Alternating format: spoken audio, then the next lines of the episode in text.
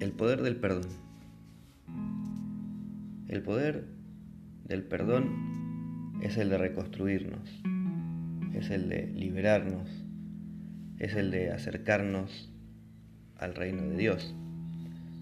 El perdón cura, sana nuestras heridas, nos hace mejores personas. Así como Jesucristo a través del perdón le permitió caminar al paralítico, así como en el sacramento de la reconciliación con un sacerdote podemos encontrar esa paz que estábamos buscando por esos actos de los cuales estábamos arrepentidos, el perdón nos trae cosas buenas a la vida.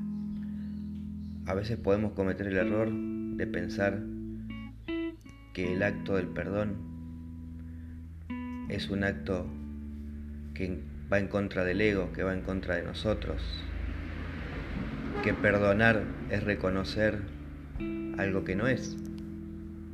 Y no se trata de eso.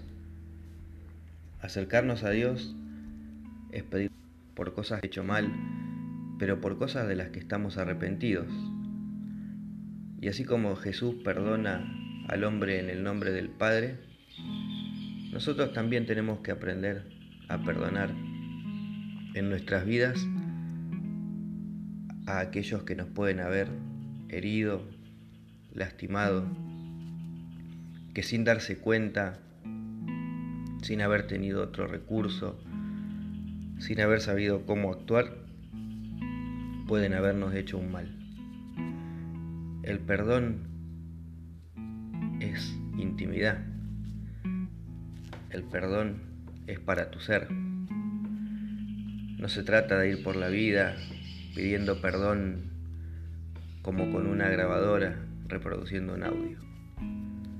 Se trata de sentirlo, de ir en paz a la casa del Señor y pedirle que nos perdone. Pedirle que nos perdone por aquello que en realidad nos duele y de aquello de lo que estamos arrepentidos y también aprender a perdonar en nuestras vidas, solo para nosotros, en nuestro corazón,